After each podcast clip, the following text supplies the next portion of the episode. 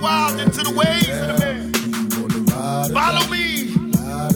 Eat my flesh, flesh my flesh. Come with me. Hail Mary, run quick, see. What do we have here now?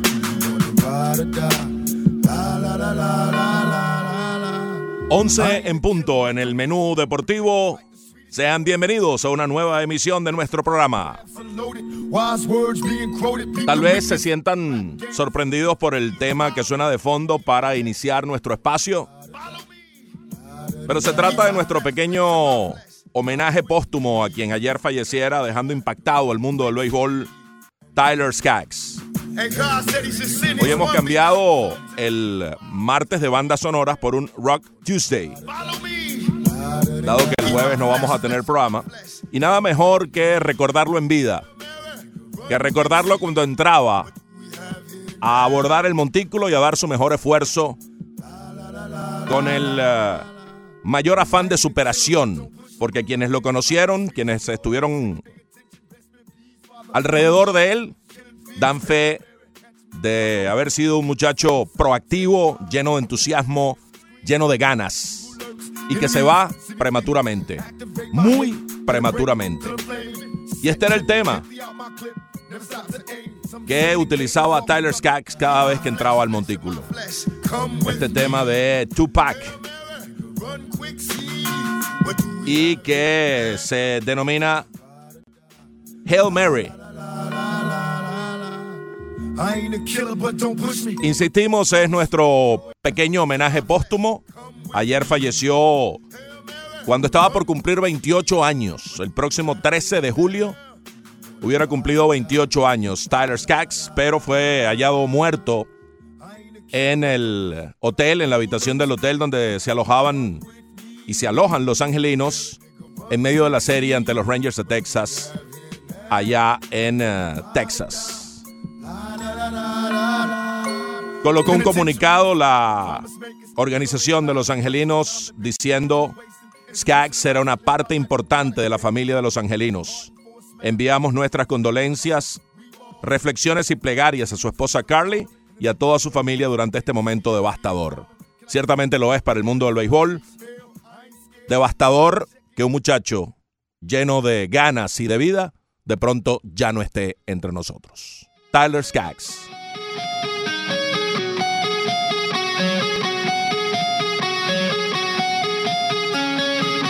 Y hace la transición Leandro Soto a este Rocks Tuesday del día de hoy.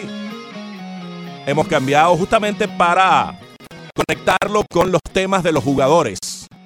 Queríamos colocar el de Skaggs como una especie de homenaje póstumo al zurdo que se fue ayer y seguir nuestro programa y las transiciones. En vez de martes de bandas sonoras, un Rock Tuesday. Y ahí está Sweet Child of Mine, que es el tema que ahora coloca Craig Kimbrell cuando ingresa al montículo una vez que se ha uniformado con los cachorros de Chicago. Y así les damos la bienvenida, amigos. Broderick Serpa y Fernando Arreaza al menú deportivo a través de la 990 junto a Ricardo Montes de Oca y Leandro Soto. Buen día, saludos, Broderick. ¿Cómo estás, Fernando? Un saludo a todos nuestros oyentes. Gusto estar con ustedes. Sí, señor, Tyler Skaggs lamentablemente falleció. Este muchacho nativo de Woodland Hills, en California. Fallece muy joven, ¿no? Zurdo que fue tomado en el draft desde el high school y que llega a las grandes ligas a los 20 años. Estos muchachos que llegan rápido, que hacen las cosas rápido, que fue tomado en primera ronda en el puesto 40 a pesar de venir del high school, termina su carrera con 28 victorias y 38 derrotas en 96 aperturas, 4.41 dejó su efectividad, pero sobre todas las cosas y por lo leído durante el día de ayer, dejó muchos recuerdos en muchos peloteros. Al parecer, eh, Tyler Skaggs, al que no tuve el gusto de conocer, evidentemente, me tenía muy buenos amigos dentro de los jugadores en las grandes ligas. Eh, dejó una serie ca- cantidad de recuerdos dentro de los peloteros de diferentes equipos, no solamente del equipo de él, que fue siempre fue el de los Angelinos de Anaheim y un rato estuvo los dos primeros años con Arizona. Pero dentro del béisbol, todo el mundo parecía tener recuerdos con él. se hablaba del matrimonio de él, que invitó una gran cantidad de peloteros y una gran cantidad de peloteros hicieron referencia a eso. Ayer el Twitter se incendió de jugadores de béisbol de grandes ligas dando su último adiós a Tyler Scott. Sí. Se casó poco antes de iniciar esta campaña. Invitó, invitó una gran cantidad de sus compañeros, de peloteros. Entonces, claro, habían peloteros de diferentes equipos haciendo precisamente el recuerdo de eso, ¿no? Eh, de ese, ese momento que pasaron con él allí en su matrimonio. Y realmente es, conmovedor ver cómo pierde la vida un muchacho allá, 27 años. Bueno, como el grupo ese que tú siempre nombras de, los de los fallecidos a los 27. El Club de los 27, el infausto Club de los 27. Esto hace recordar obviamente a Nick Ehrenhardt, muchacho de 22 años que era uno de los prospectos principales de los Angelinos, había hecho solo una salida cuando falleció en un accidente de tránsito provocado por un conductor ebrio. Eso fue allá en 2009 y golpeó también de cerca a los angelinos. Los angelinos también se vieron recientemente golpeados por la partida de Luis Balbuena, un accidente ocurrido en Venezuela. Sí. El último equipo con el cual jugó en las grandes ligas Balbuena fue con uh, Los Ángeles de Anaheim. Y por supuesto hace recordar, trae a la memoria lo ocurrido con Darrell Kyle, oh. aquel muy buen pitcher que falleció en su habitación de hotel producto de, de un ataque cardíaco cuando estaba con los uh, Rockies de Colorado eh, o jugando en Colorado. El caso de Jordano Ventura, el dominicano que falleció en un accidente de tránsito en su natal dominicana en el receso de la campaña. Y el más reciente y que golpeó muy de cerca a la ciudad de Miami, la partida tan prematura en 2016, cuando tenía 24 años, Joséito José Fernández. ¿Sabes qué? También cercano a nosotros, um, cercano por la cercanía física, ¿no? En pleno sprint training, y esta tuve la oportunidad yo de estar precisamente en el sitio, ¿no? Steve Belcher, eh, que jugaba con los Orioles de Baltimore aquí en Fort Lauderdale, cuando estaban todavía en Fort Lauderdale, ahí donde se está construyendo ahora mismo el complejo de del Inter de Miami.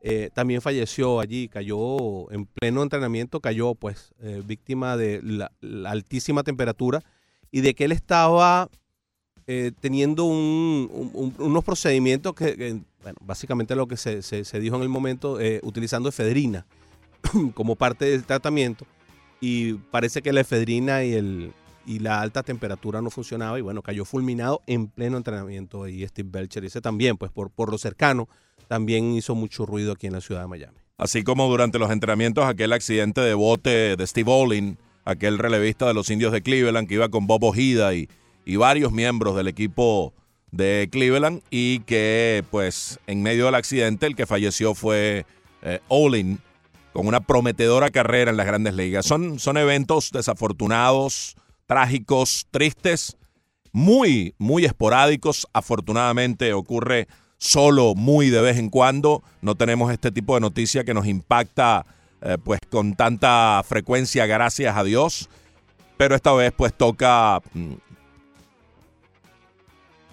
lamentar la partida tan prematura de Tyler Skaggs.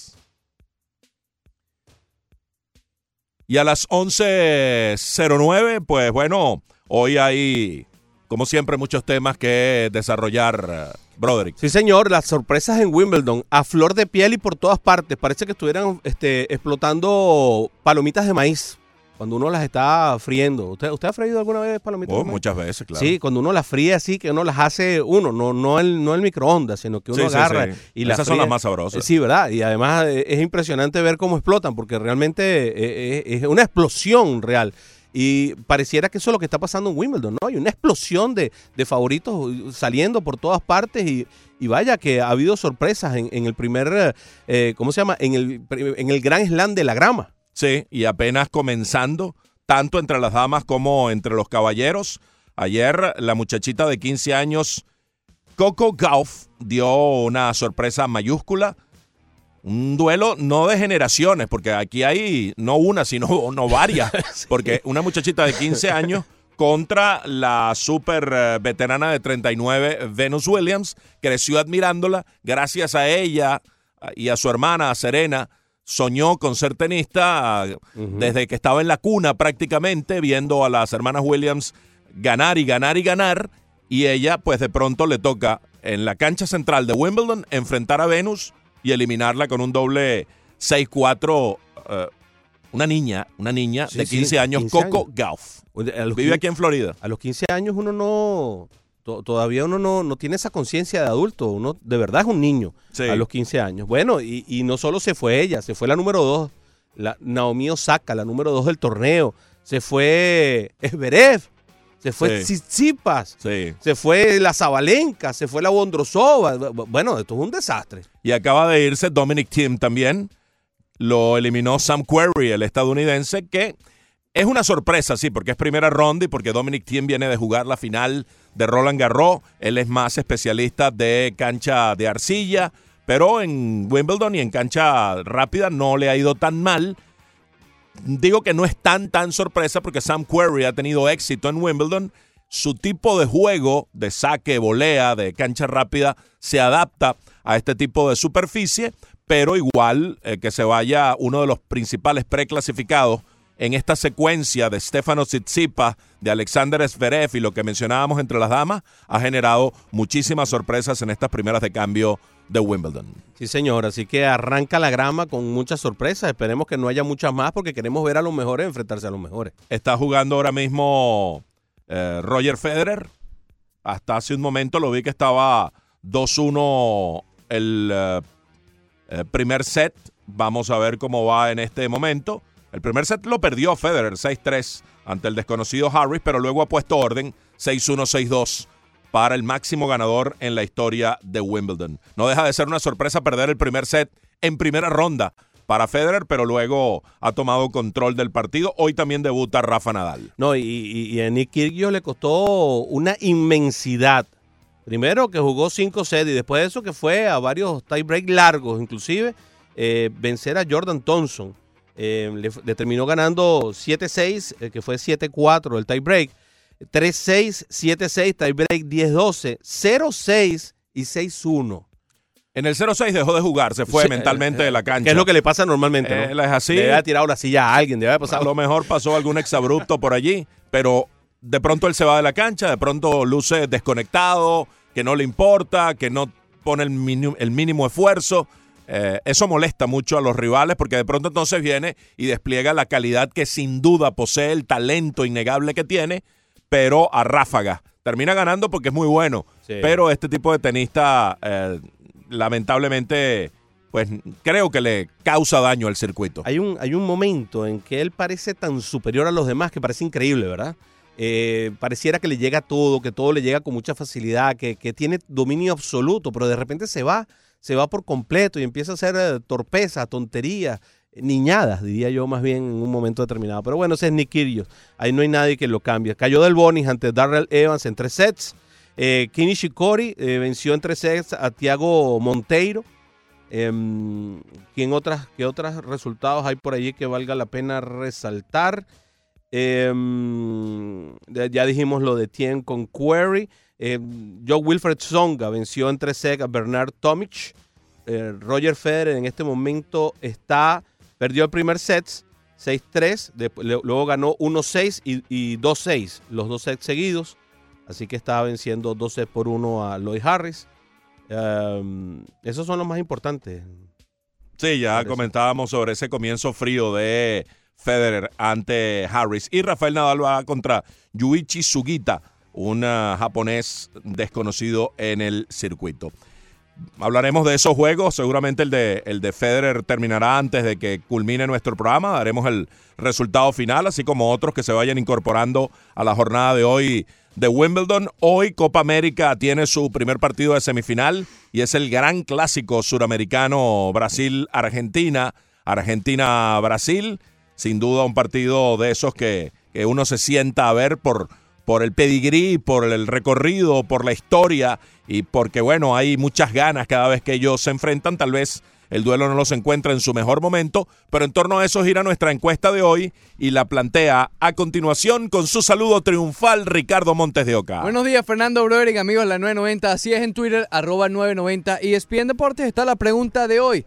¿Cómo visualiza usted la primera semifinal de la Copa América entre Brasil y Argentina? Gana Brasil en 90 minutos, gana Brasil en alargue o penales. Hay que recordar que en esta instancia ahora sí va a haber alargue.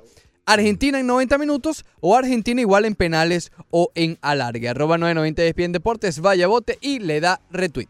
Le preguntaba yo la semana pasada si a usted le gusta o no le gusta el alargue y ahora que viene la posibilidad de alargue, ¿le gusta el alargue? Sí me gusta, creo que le da una oportunidad más al, al, al equipo que es superior en la cancha de mostrarlo en, en circunstancias normales del juego. Dice Meridiano, titula La madre de todas las batallas. ¿Es tan buena la, eh, un enfrentamiento entre Argentina y Brasil? Sí, históricamente claro que sí, es el, el, más llamativo sin duda alguna. Está la rivalidad y que ha habido históricamente entre las dos potencias de Sudamérica. Usted dijo dos veces históricamente. ¿Y si le quitamos el históricamente en este momento a esos dos equipos? También creo que están entre los dos eh, selecciones con más renombre en sus plantillas que podemos ver uh, en esta Copa América.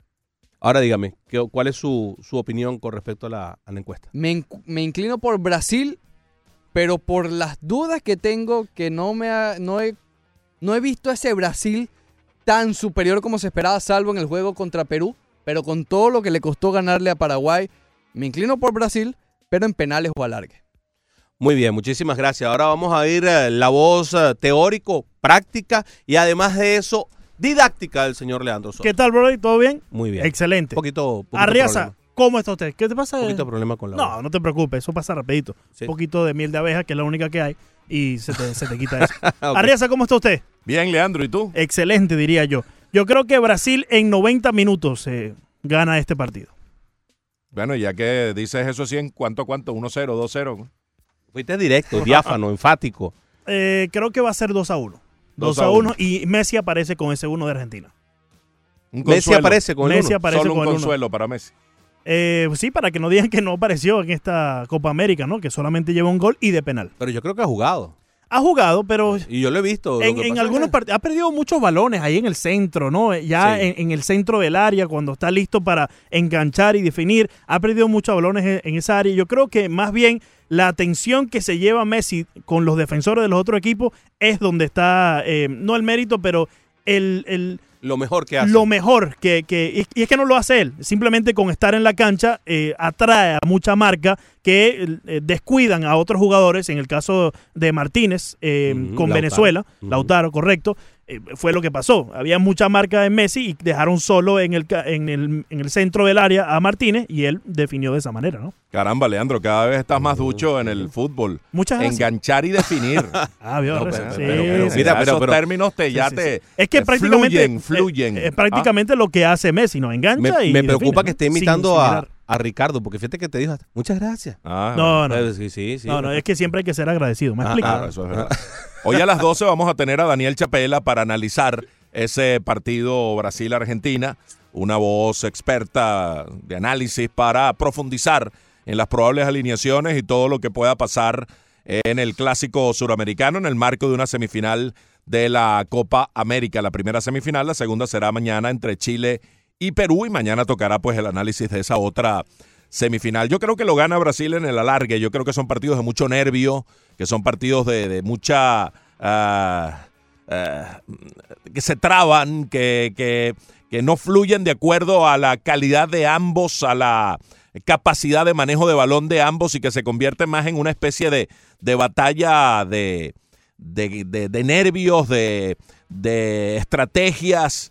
Eh, no veo un juego florido bonito, veo un juego muy trabado y en el que impera Brasil en alargue, como decía Ricardo, coincido con él, o en los penaltis. Veo un juego sumamente pequeño, sumamente cerrado, sumamente difícil.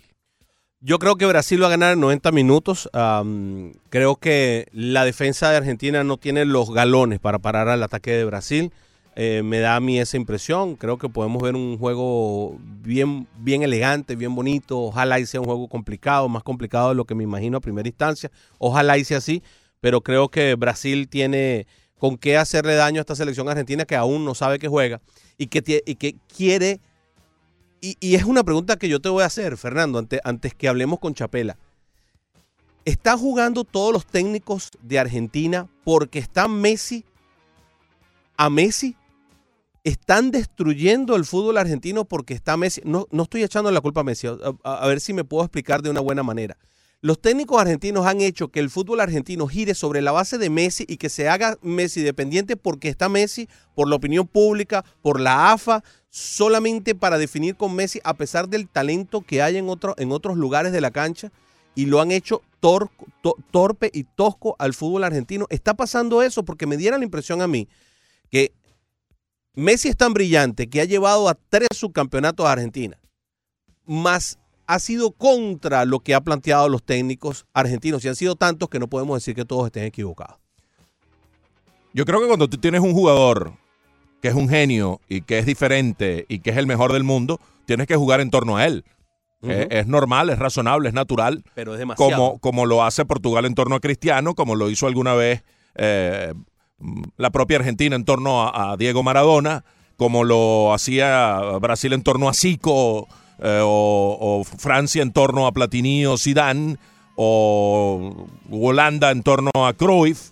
Eh, bueno, son genios, son tipos diferentes y tienes que adaptar el juego en torno a ellos total y completamente. Lo que pasa es que no han sabido optimizar la presencia de Messi y en torno a él creo que no ha habido eh, un equipo balanceado. Creo que ha sido parte del problema de Argentina y que no ha logrado resolver ningún técnico. No sé si por ausencia de jugadores o por eh, carencia de los propios técnicos de no saber tener un equipo balanceado. Es un equipo eh, descompensado de la mitad hacia adelante muy bueno y de la mitad hacia atrás muy malo.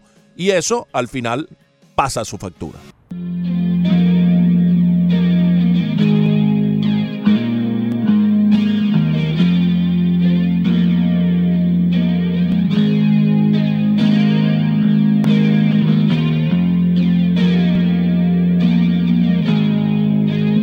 A las 11 y 25 continuamos con todos ustedes a través de la 990 y ESPN Deportes.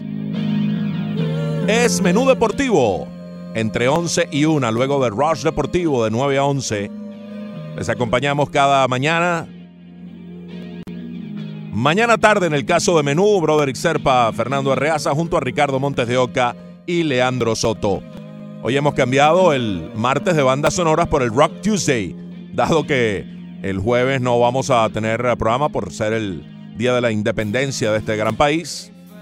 Y allí suena de fondo un tema de Alice in Chains. Y hoy, de nuevo, temas escogidos por jugadores a la hora de salir al terreno de juego, abridores, relevistas, bateadores en el momento de sus turnos. Este tema es del muchacho de acá de la zona, Carlos Rodón. Se llama Rooster. De Alice in Chains. ¿Tú sabes por qué se me acaba de ocurrir esta, Broderick Leandro? ¿Tú sabes por qué Carlos Rodón escogió este tema Rooster? ¿Por qué? Porque él se la pasa fuera del roster. eh, lesionado. Ah. No lo niegue, Leandro, que te gustó el chiste.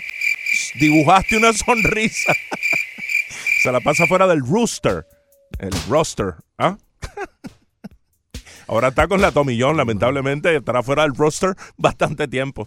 Está bien, está bien. A, a, todo- a todos cochinos le llega su sábado, ¿viste? Que todo el mundo le toca su grillo ahí de vez en cuando. malo, un chiste Ah, malo de no, cuando en no. cuando. Tú Eh, eres el campeón en eso, pero yo de cuando en cuando Además, hago uno. esos son los chistes más divertidos. Y te aseguro que la gente en el carro agarra y se sonríe. Es probable. Eso eso es lo que uno espera. Sí, señor. Sacarle una sonrisa a la gente, aparte de la buena información que damos aquí. Eh, háblame más de la canción esa, de, de Rooster.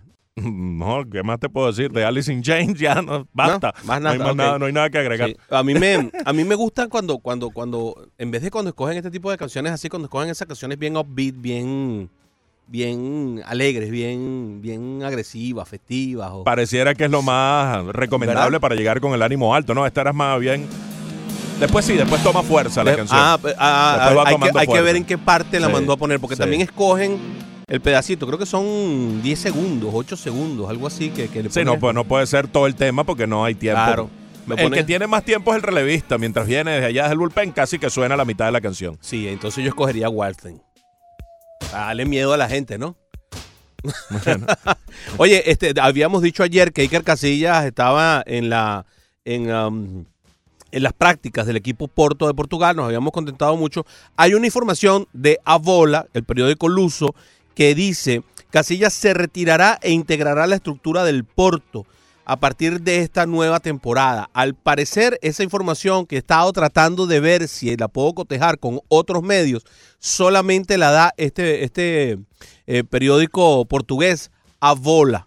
No la dice nadie más, así que no podemos cotejarla, no podemos saber si esta información es correcta, pero había que darla porque ayer estábamos pues, contentos por, diciendo que estábamos contentos por, bueno, el avance del señor Iker Casillas. Así que bueno, para, para redondear la información que dábamos el día de ayer, mi querido Fernando. Es que yo creo que tiene sentido.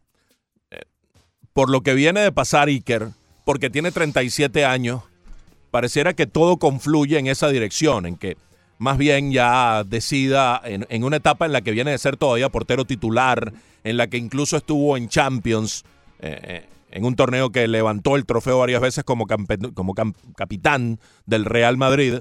Pues bueno, vaya, un infarto no es juego. eh, a esa edad los infartos son una campanada eh, que lleva a un cuidado especial y volver al nivel de alta competencia, a las exigencias, la rigurosidad del entrenamiento que requiere ser el guardameta de un equipo grande en Portugal y que siempre está en Champions y que siempre está buscando, que ganó la Champions hace no tanto, fue, bueno, aquel, aquel momento estelar de, de José Mourinho cuando comenzó a, a sonar su nombre como gran técnico en Europa y en el mundo, da la impresión de que es el momento adecuado y tiene sentido lo que, lo que reseña este periódico. Vamos a ver y esperar a que se confirme eh, todo alrededor. Eventualmente, Casilla da la impresión que va a ser o técnico del Real Madrid o técnico de la selección o miembro de la oficina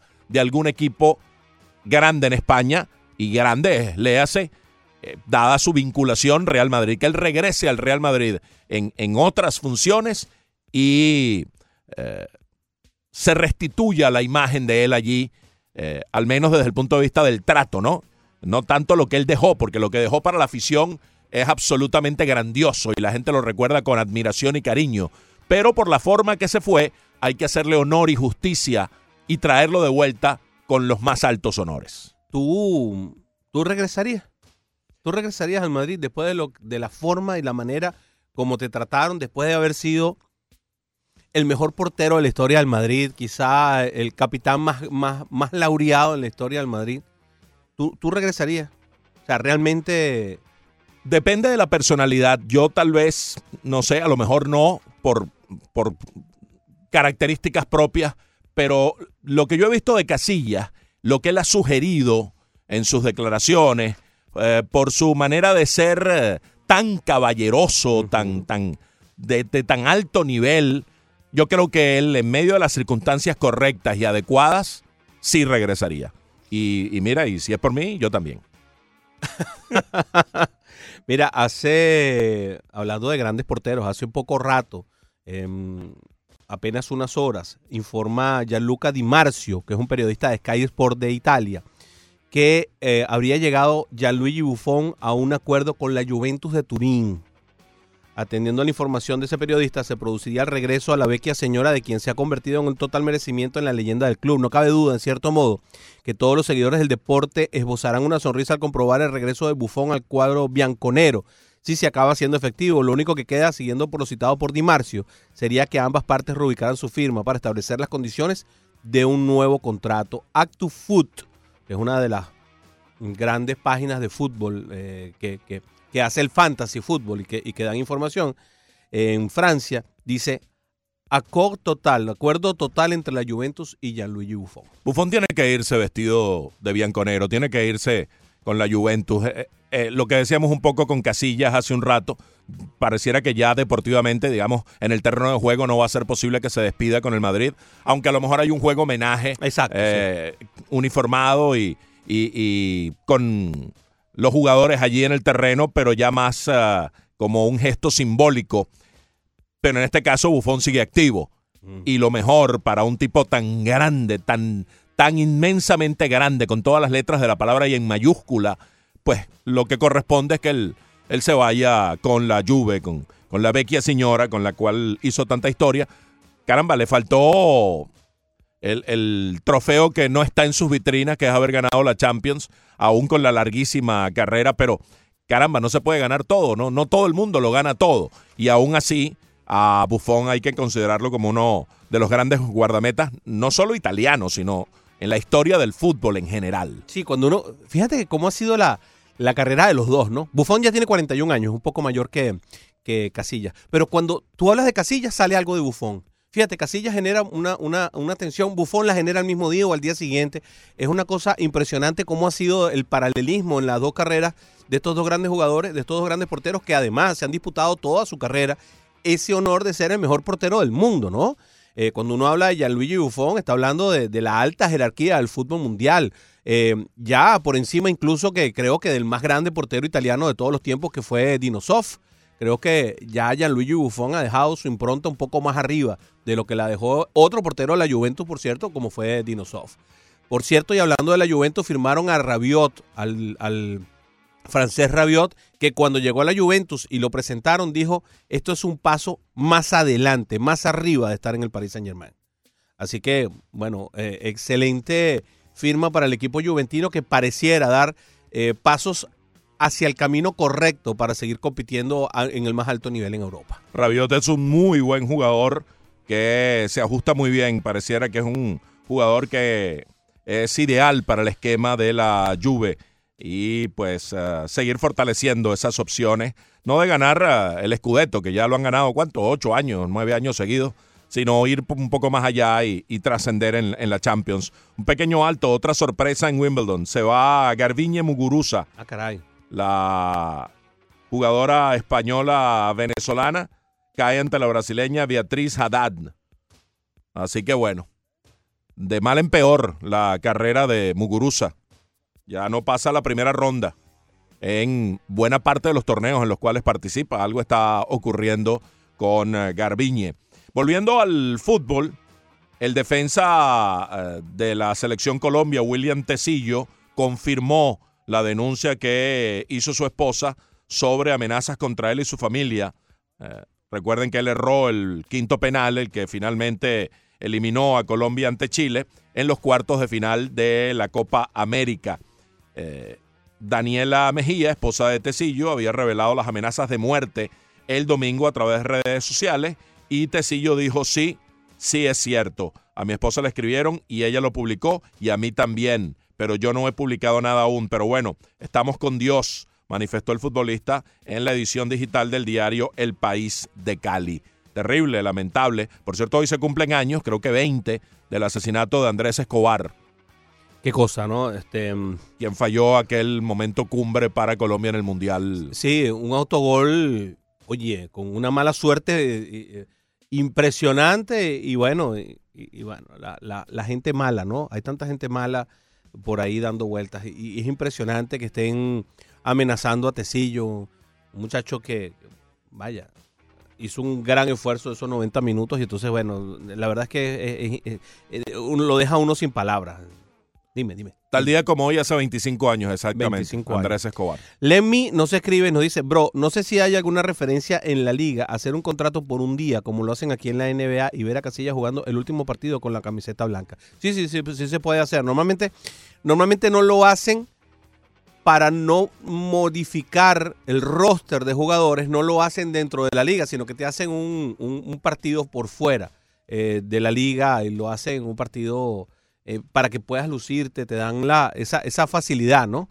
Para que puedas lucirte, normalmente lo hacen con un grupo de amigos, lo hacen con invitados de alto renombre, para que sea llamativo y también que haya un dinerito por fuera. Antes de ir a la pausa, vamos a recibir a Lázaro, que está en línea. Lázaro, bienvenido. Aló, Lázaro. Buenas tardes, muchachos. Sí. Buenas tardes, muchachos. Siempre es un placer escucharlo, ¿verdad? Buenas Eh, tardes, gracias. Fernando, Muy buenas tardes, Ricardo. Hey, Leandro. Mira, hay una cosa, Fernando, que yo, bueno, yo estoy mirando mucho Chile. Y para mí, entre los cuatro, entre Perú y Argentina, para mí Chile está más, eh, más compuesto. por lo menos está un poco más fijo que, que, esos cuatro, que esos otros tres equipos. Lo veo más seguro. Porque Brasil nos ha demostrado, ah, Argentina el último juego tampoco con esos dos goles, imagínate, no demostró nada porque hasta ahora no han hecho nada. Chile ha hecho un poco más que ellos. Y lo otro, Fernando, que te quería hablar, estábamos hablando los otros días de la entrada de los. ¿Te Sí. la- lo que hay de, de cantidad de personas? Sí. Yo quisiera que, sabes que nosotros antiguamente íbamos mucho a Roland Ball cuando estaba en la Universidad de Miami. Ojalá trajeran los, aunque sea los sábados, traer los juegos de la Universidad de Miami al Marlin y así, ¿sabes? Lograr, lograr un poquito más que la que la que las personas vayan guiando a entrar al estadio, porque el fútbol americano sí llena en Marlin muchos muchos años se ha llenado ese estadio y cuando viene Tennessee o venía el mismo eh, Oakland era increíble lo que había aquí imagínate y ahora no sabemos cuándo se va a llenar ese, ese, ese estadio y tú sabes que yo soy fanático de los Boston solamente voy cuando vienen los Boston Sox Ya. ya cuando no vienen ya yo no yo no voy ahí y, so- y es muy pocas veces que los Boston vienen aquí a Miami imagínate Hmm. pues, hermano, yo pienso es- sería una buena idea aparte del fútbol, ¿me entiendes? Que sería otra idea grande para llenar ese estadio. Gracias y que pase un gran, un gran día, mi hermano. Gracias, Lázaro. Igual para ti. Ayer el equipo de Tampa Bay, a propósito de intentar meter gente, hizo algo interesante. Los Rays, y es una política que implementaron para toda esta serie con los Orioles. Ayer fueron 20.441 personas al Tropicana Field de St. Petersburg. El promedio de asistencia a este parque es 14.000 y tantos. Para un juego contra Baltimore que anda tan mal, es mucha gente. ¿Qué pasó? Pusieron una cantidad de boletos a 2 dólares y 10 mil personas compraron esos boletos a 2 dólares. 10 mil de las 20.441 personas aprovecharon la oferta que le presentó el equipo. En una serie como esta, en la que probablemente iban a ir 5, 6, 7 mil personas, porque Tampa por sí mismo no recibe el apoyo y Baltimore no llama a nadie porque ahora mismo es el peor equipo en las grandes ligas, pues bueno, ese tipo de, de política para una serie en particular puede ser algo interesante en lo cual pueda fijarse el equipo de los Marlins para determinadas circunstancias, ¿no? Sí, yo, yo soy fanático de, de eh, regalar eh, entradas o de dar entradas muy económicas. Regalarle entradas a los niños en las escuelas y darle la entrada muy económicas a los padres para que vaya con esos niños a los cuales le he regalado las entradas para ir creando esa base de fans, ¿no? Porque el fan si no te ve en el estadio, el fan, el- ese niño que- que tiene la oportunidad de ir al estadio es el que te hace crecer la base de fans a futuro. Entonces, para mí siempre, en vez de cerrar esa parte de arriba como lo hacen los Marlins, tantas oportunidades, yo llenaría esa parte de arriba de niños de escuela. Gratis, con entradas a dos dólares, dijiste. Dos, Dos dólares. dólares ayer entradas a dos dólares o tres dólares para los padres, para que vayan los dos padres, cuatro dólares o seis dólares con su hijo o sus, o sus hijos eh, totalmente gratis y vayan y llenen esa parte de arriba. Primero, le da calidez al, al estadio. Segundo, le da esa, eh, va generando esa base de fans jovencitos, chiquiticos, que son los que al final terminan repitiendo y repitiendo y repitiendo. Al eh, regreso recibimos a Nelson, a Mr. Mets, a Carlos que también está en línea y hablamos un poco de béisbol de las grandes ligas.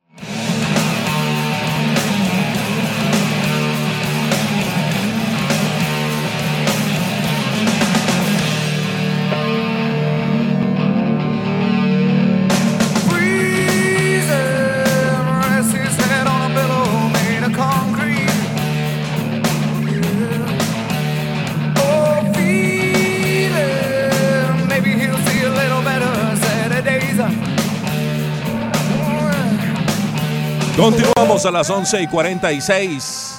Menú deportivo a través de la 990. Hoy un Rock Tuesday. El jueves no tendremos programa y trajimos el Rock Thursday para hoy martes. Y aquí suena el tema Even Flow de Pearl Jam. Una de las canciones que más identifica a la famosa banda de Seattle, Pearl Jam. Y este tema lo escoge, lo coloca cuando viene a lanzar el novato de los Bravos de Atlanta, Mike Soroka. Uno de los candidatos al novato del año. Probablemente el principal rival ahora mismo de Pete Alonso. Alonso está en- ahorita en otro lote. Es dentro de un grupo cualitativa y cuantitativamente extraordinario de la Liga Nacional.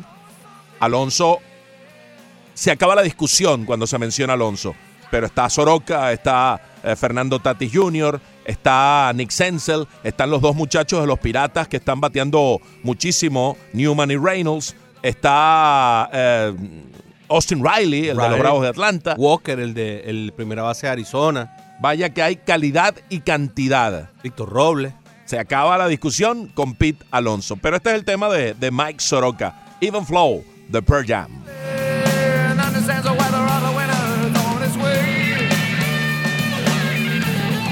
Hablando de Pete Alonso y de Alex los Verdugo. Mets, Me gusta Alex Verdugo. también es otro candidato que, que suena allí. Mr. Mets está allí en línea y lo recibimos. Nelson, bienvenido. Buenos días, muchachos. ¿Cómo están ustedes por ahí? ¿Cómo te va? Muy bien, ¿y tú, Nelson? sabe que, usted sabe que hoy es la prima internacional, ¿verdad? Santo Domingo. ¿De qué manera, por qué viaje se está uno comunicando para ver ese, ese, ese, ese espectáculo en Santo Domingo? ¿No sabe?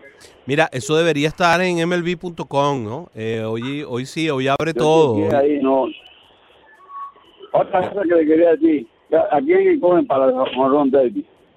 El Home Run Derby es invitacional y eso depende de, de quién tú invites y quién lo acepte. No, pero ¿quién cogen ustedes como jugador que se lleva el premio? Ah, bueno, ayer ayer lo dijimos. Eh, yo cogí a Pita Alonso. Fernando escogió a quién. ¿A quién escogiste tú? Sí, me iba con los dos muchachos de, de los nuestros, o, o Vladimir Guerrero o Ronald Acuña Con Jr. Ronald Acuña. Pero hay que esperar a que estén los otros dos miembros. pero, pero faltan, pero faltan dos, Nelson. Sí, Todavía y no se con puede esos dos puede cambiar la opinión, ¿no? Últimamente entraron los últimos dos de los meses, que fue el German- Neo. Otra cosa, yo tengo miedo al final que, que- que no gane el novato, porque quizá ningún equipo que esté en la competencia, me imagino yo, espero que no sea así, no van a querer pichar al muchacho. ¿Me entiendo? Yo no sé si estoy equivocado.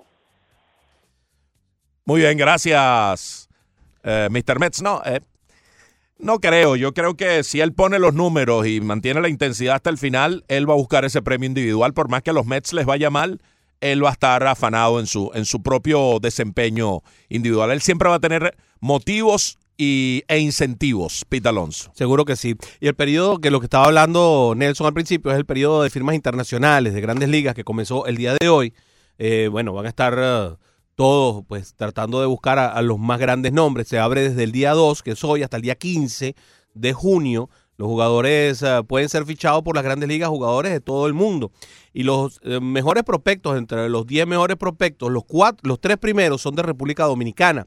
Jason Domínguez, un outfielder, Robert Poisson, un campo corto, y Byron Lora, un outfielder. Luego está el venezolano Luis Rodríguez, que sería el número 4, Eric Peña de República Dominicana, otro jardinero, Roniel Quintero, un catcher también dominicano, Gidi Capé, es un shortstop cubano que está en el puesto 7, Emanuel Rodríguez el octavo de República Dominicana y los dos siguientes, el noveno y el décimo, son venezolanos, ambos campo corto, Harold Vera y José Salas. De este José Salas se dice que está muy, pero que muy interesado el equipo de los Marlins en José Salas. Este es un campo corto que se dice que puede hacerlo absolutamente todo, sobre todo volar en las almohadillas.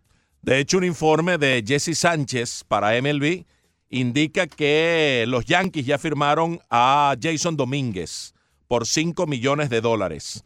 El prospecto mejor ubicado en la lista de los 30 eh, en este selecto grupo de promesas internacionales que también ha establecido un ranking MLB Pipeline. El número uno es Jason Domínguez y según Jesse Sánchez, llegó a un acuerdo con los Yankees por un monto estimado de 5 millones de dólares. Los Yankees también pactaron con el jardinero dominicano John Díaz, décimo octavo en esta lista por 1.2.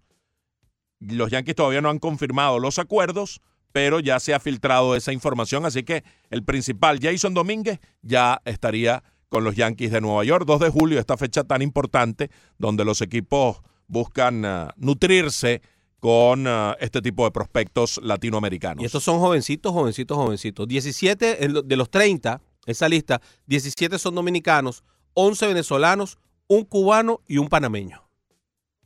Muy bien, vamos a ver qué tipo de información va surgiendo en el día para determinar uh, cómo se van distribuyendo esas firmas. Ah, hablando de firmas, ayer fue el día de, de- Bobby Bonilla Day. Ayer Bonilla sí. recibió su millón y pico de dólares. hoy, los, hoy los está contando, hoy los vio en la, en la cuenta bancaria ya Pero- abonados. se ha vuelto muy importante, ¿ah? se ha vuelto muy relevante. Ayer la cantidad de memes y la cantidad de tweets y la cantidad de comentarios acerca del Bobby Bonilla Day se ha convertido como el Día de la Dona. O sea, la gente lo celebra como si fuera un, un día relevante, ¿no? En la, para, para la humanidad, el Día de Bobby Bonilla. Cada primero de julio él recibe un millón y un poquito más y por bastante tiempo. Todavía le quedan varios, Sí. varios abonos de estas características. Tú sabes que eso tiene mucho que ver con aquella, aquella pirámide de tamaño gigantesco que armó aquel señor Madoff. Inclusive hicieron una, Mm. una película que creo que el, el actor principal era De Niro eh, sobre Madoff y los Mets de Nueva York armaron sobre Madoff una estructura de pagos diferidos para Bobby Bonilla que le iba dando una serie de intereses sobre intereses sobre intereses que terminaba generando esta fortuna que está cobrando Bobby Bonilla ahora. En el momento, si nos paramos en el momento en que Bobby Bonilla defirió el salario, todo el mundo dijo que Bobby Bonilla estaba loco, que era un orate, que cómo se le ocurría diferir el salario, que tenía que aceptar un salario, el salario completo, que debía haberlo hecho así. El planteamiento de negocio, Bobby Bonilla fue inteligente, aceptó un planteamiento de negocio a largo plazo, cuando sacó las cuentas, le daba estos números, que ahora nosotros nos reímos, pero no es el único. Oreger Chávez también tenía una, una cosa como esta, un pago de diferimientos así como este, y han habido varios. Lo tiene Max Scherzer actualmente. Lo- Max Scherzer tiene pagos diferidos y, y en cantidades mucho más significativas que el millón de dólares de Bonilla. Porque claro, lo de Bonilla fue en otro momento, en otra época. Ya había la danza de millones en las grandes ligas. Eh, eh, ese contrato fue con los Mets de Nueva York. Y Washington, que tuvo éxito en esa negociación con Scherzer, se la propuso a Harper, pero Harper no la aceptó. Harper quiso su dinero contante y sonante eh, a partir del momento de la firma y lo consiguió con, con los Phillies de Filadelfia. Pero dentro de cinco años, seis años, eh, bueno, yo creo que en cinco años todavía va a estar lanzando Scherzer, pero en, en diez años vamos a estarnos burlando de esto y vamos a estar diciendo, mire, está Scherzer cobrando 20 millones de dólares y no va para nadie. Y te voy a Pero decir, bueno. Bonilla, un millón de dólares sigue siendo un millón de dólares. Pero claro. No. Pero claro, pero por supuesto que sí, y, y sobre todo porque genera intereses sobre los intereses. Era un millón.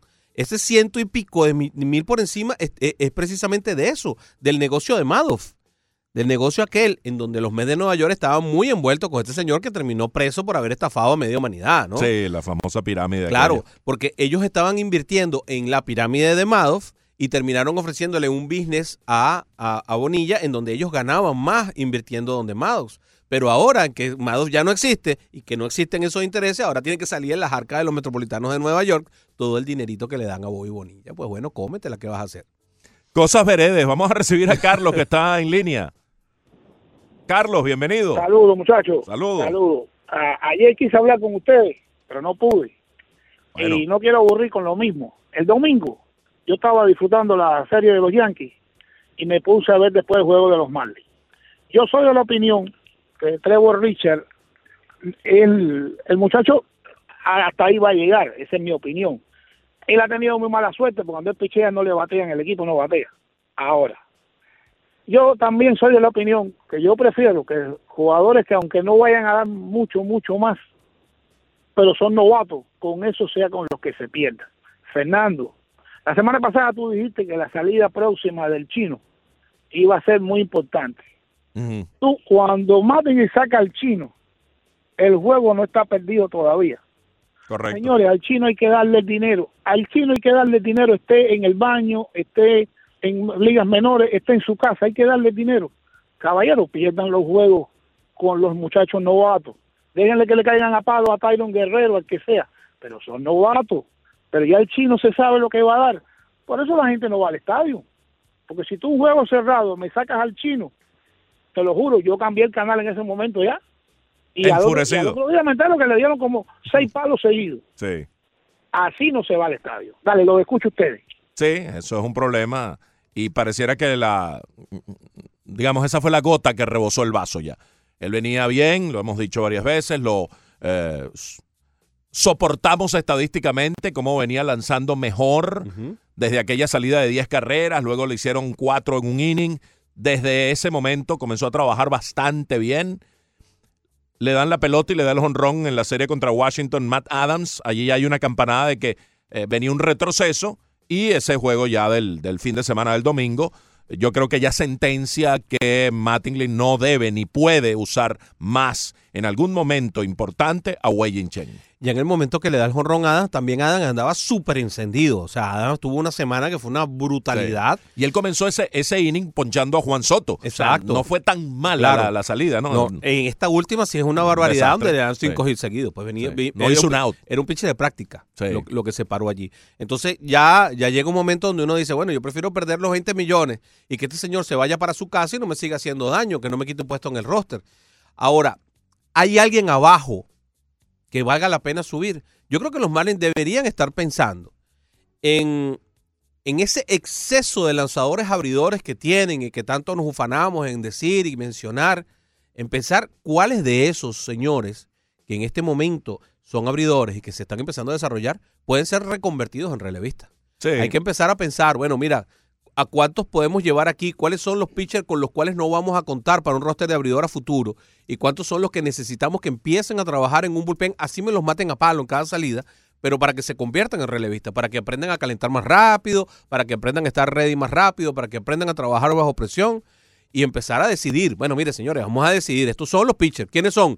Bueno, no sé, a lo mejor eh, el mismo Trevor Richards puede ser uno de ellos. A lo mejor Ureña cuando regrese. Bueno, ¿cuál va a ser mi rotación de cinco ideal? Bueno, Pablo López, este muchachocito Sánchez, eh, Alcántara. Eh, ok, yo armo, armo aquí estos cinco y empiezo a, a probar con los demás, porque lo que sí parece que no hay en ligas menores es una, una buena ración de relevistas que puedan hacer las cosas, porque por algo está Chen y Conley ahí Sí. en, en el equipo. Cuando tienes superávit en abridores, puedes pensar en que algunos de ellos se conviertan en relevistas y eso puede ser diseñado como un plan del equipo de Miami. Y Carlos tocaba algo interesante desde el punto de vista mediático, de lo que proyecta y, y el mensaje que se pueda dar el equipo al prescindir de Chen. Él, él se molestó y como aficionado lo explica y lo expresa. Claro. Apagó el televisor y lo aleja como aficionado porque ya hay una especie de rechazo eh, contra Chen. Ya el público no lo quiere, ya la gente no lo quiere y cuando lo ve, ese día salió con unas pitas ensordecedoras, bueno, los once mil y tantos que había en el Marlins Park, lo, lo- vaya, lo abuchearon a extremo después de no haber hecho ni siquiera un out. Y esa es la, la matriz de opinión que hay en la ciudad entre la gente que sigue a los Sí, Marlins. claro. Entonces, si, si te quitan a ese especie de obstáculo de, de, de tu interesarte por el equipo y, y- y se despeja para que vuelvas a interesarte por el club, creo que es un buen mensaje que daría la organización si sale de Wei Yin Chen. Anel, no te vayas porque cuando regresemos, regresamos contigo, hermano, ¿ok? Gracias.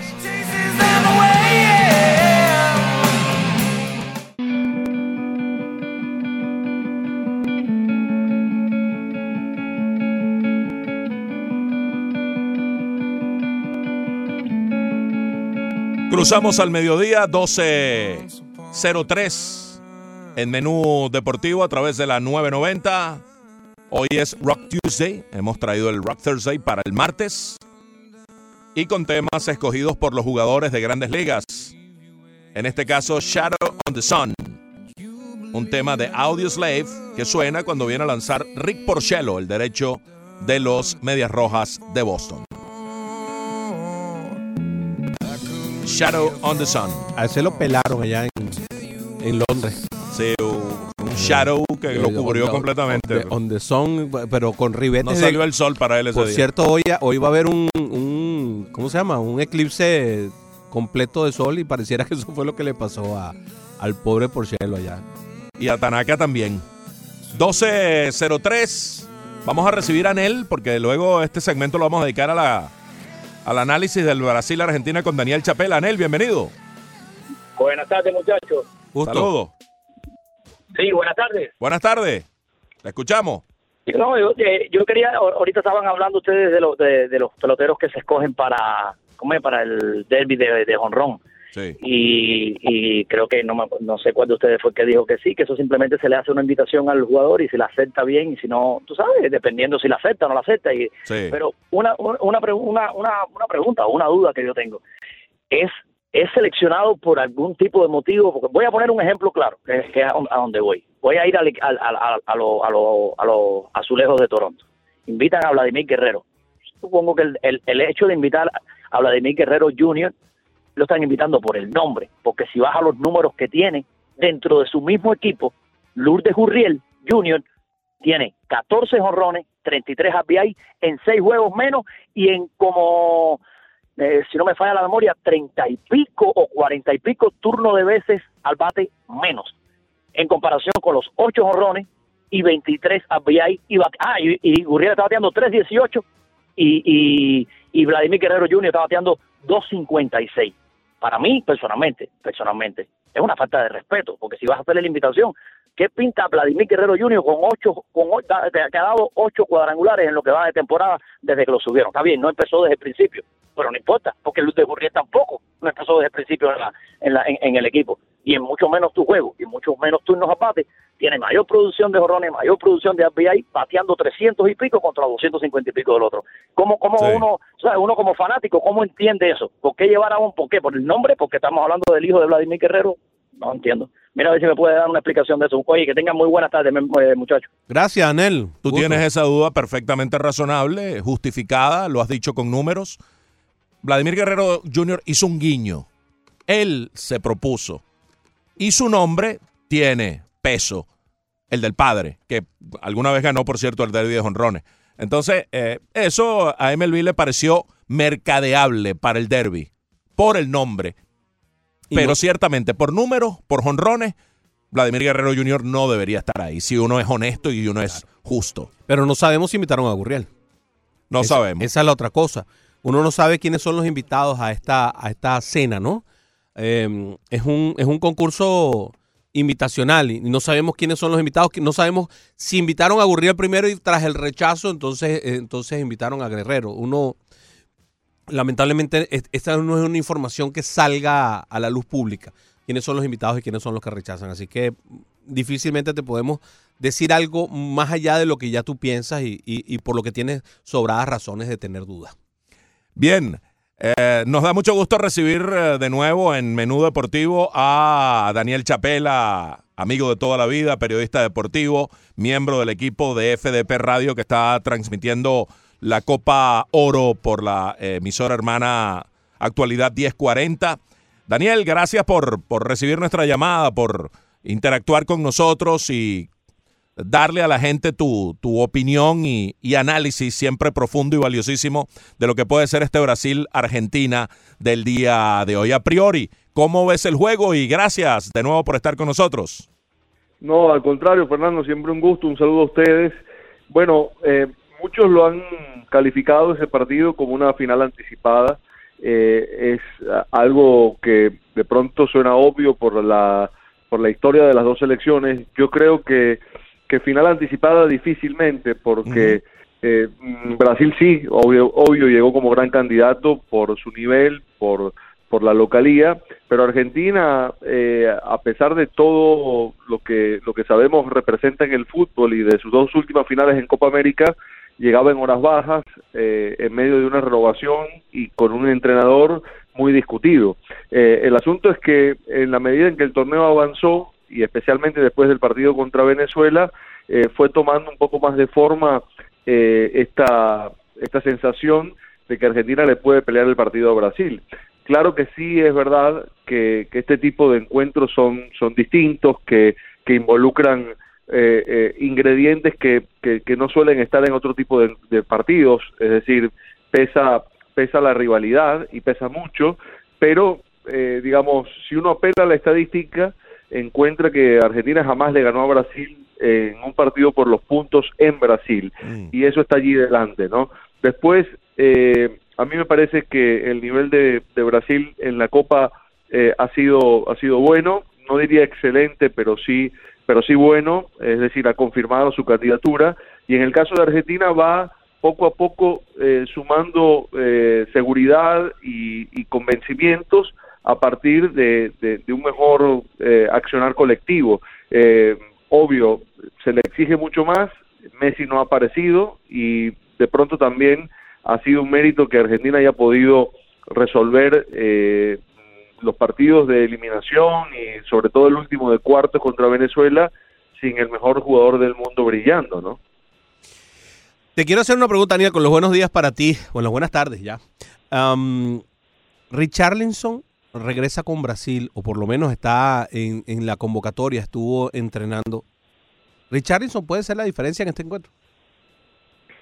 Mira, yo dudo mucho que Richarlison eh, esté en los planes de Tite, sobre todo por la situación que vivió, ¿no? Eh, estuvo enfermo de paperas, eh, en cuarentena, eh, sin poderse entrenar, y, y es difícil que, que un entrenador apueste por un futbolista en esas condiciones.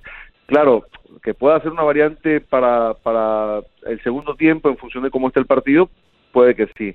Eh, de todas maneras, mm, la riqueza de, de plantel que tiene Brasil le permite que por caso, ante la ausencia de Neymar y la enfermedad de Richarlison, haya aparecido un Emerson que, que un Everton, perdón, que ha sido eh, una de las figuras de la Copa, un futbolista que, que nos ha deslumbrado a muchos. De pronto el gran público no lo conocía tanto porque todavía no es un futbolista que, que esté en Europa, eh, pero la verdad es un, es un jugador que, que desequilibra constantemente. Brasil tiene muchos de esos futbolistas, ¿no?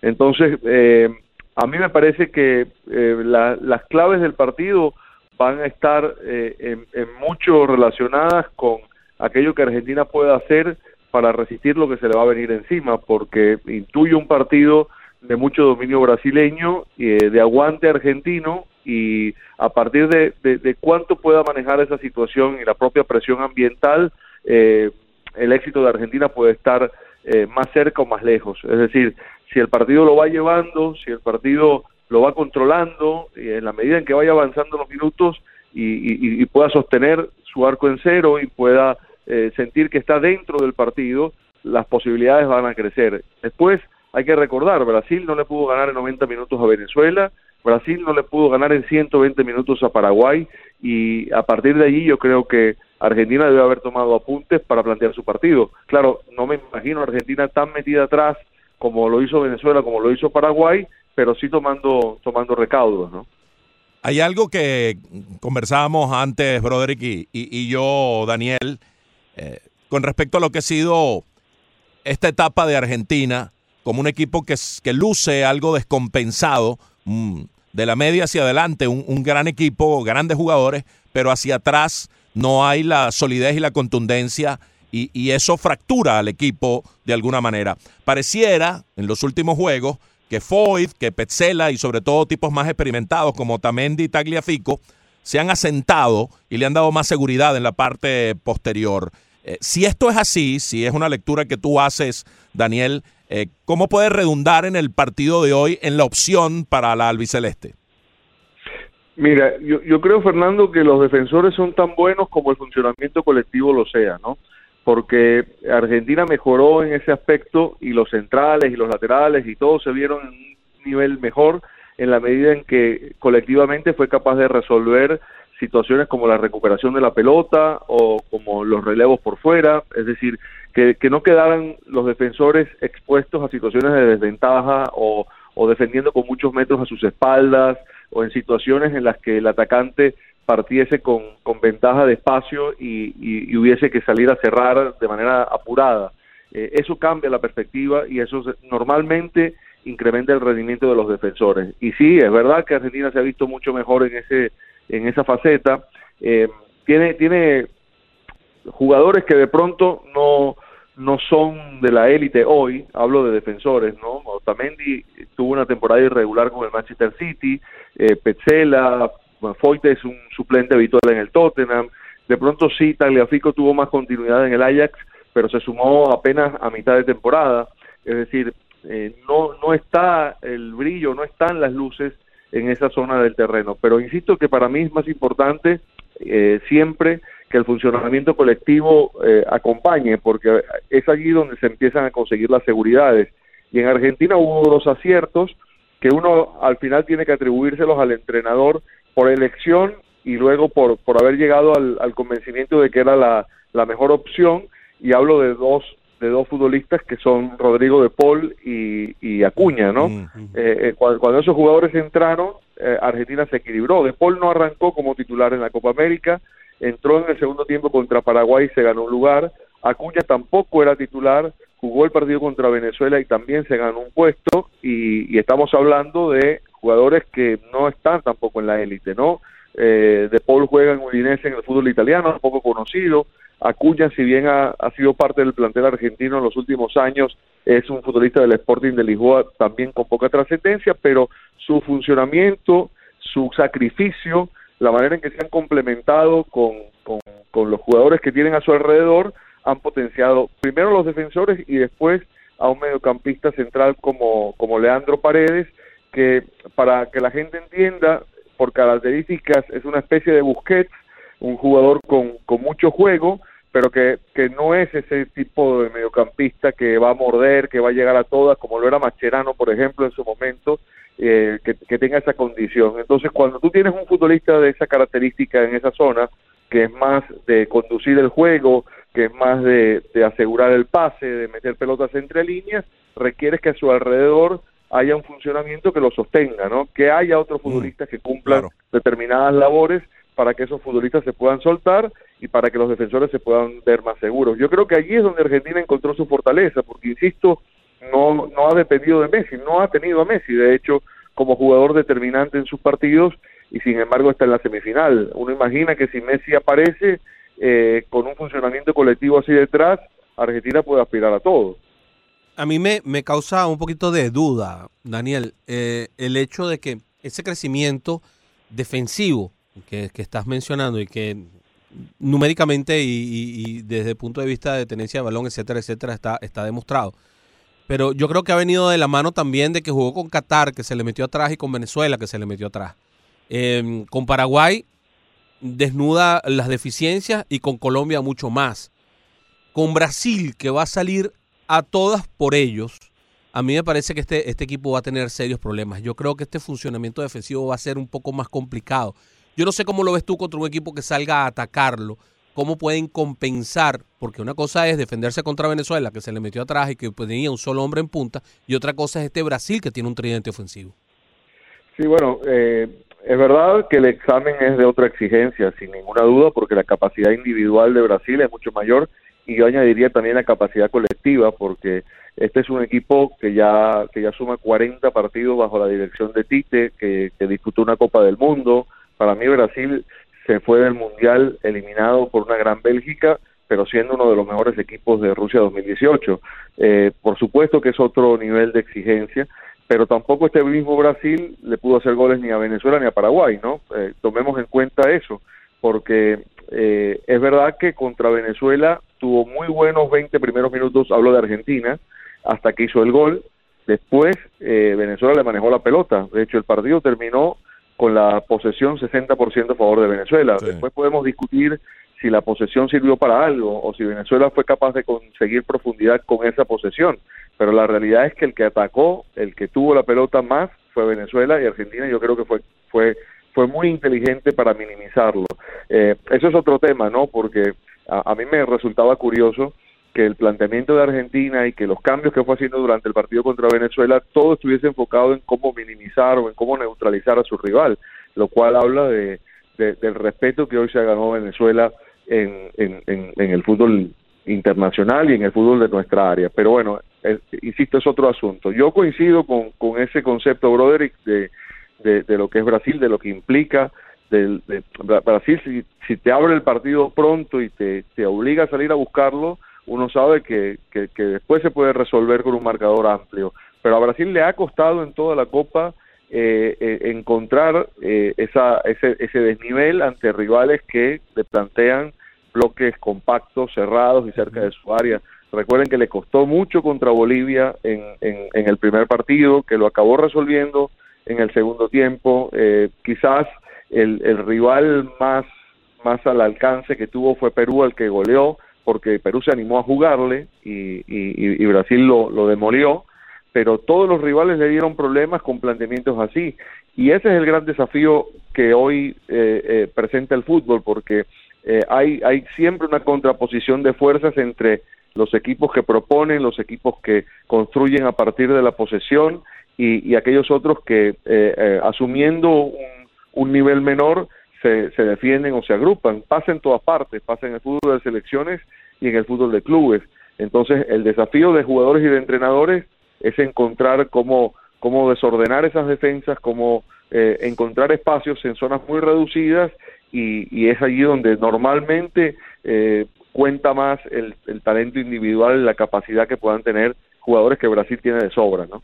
Lamentablemente se nos acaba el tiempo, no quiero dejar de leer un par de tweets eh, de José Antonio Mora, dice para Daniel Chapela, utilizando su Twitter, arroba de Chapela, ¿qué opinas que por descarte, y entre paréntesis, Soteldo fue el primer cambio de eh, Dudamel, y hay otro tuit de Daniel Nora Saquia, que dice, en la 990M le preguntamos a De Chapela y responde sobre la Vinotinto, un guiño a aquellas buenas tardes de los cronistas. Inolvidable, ¿no, Fernando? Sí, sí, sí. Eh, bueno, eh, en la entrada de Soteldo, yo creo que es una discusión para largo, ¿no? Porque desde mi punto de vista, eh, muchas veces chocan el, el deseo de lo que uno quiere ver eh, contra aquello que el entrenador cree. Y eh, al final el, el responsable eh, es Dudamel, el que sostiene una idea de juego es Dudamel, y, y uno lo tiene que evaluar en función de eso. A mí sí me parece, eh, la verdad, que Venezuela tiene una, una generación de futbolistas de la mitad de cancha para arriba que debería permitir otro tipo de juego.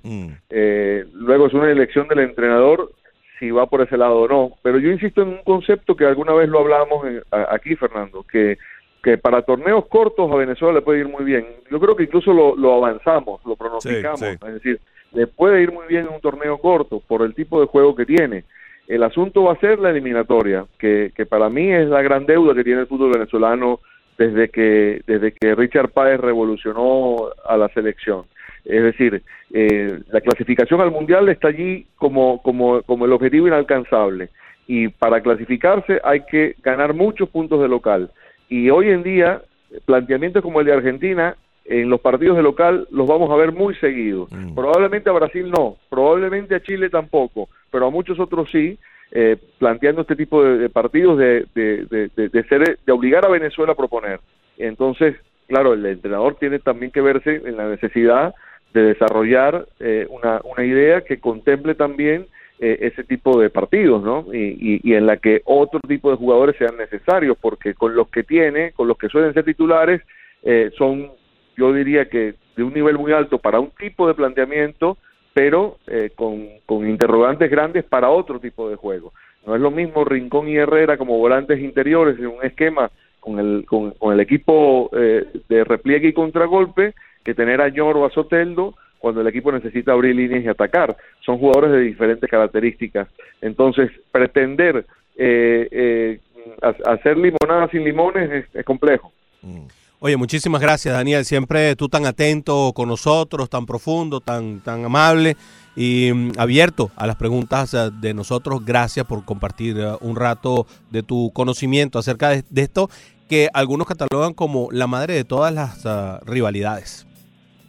Sí, señor. Muchísimas gracias. Un abrazo para los dos. Daniel Chapela estuvo con nosotros.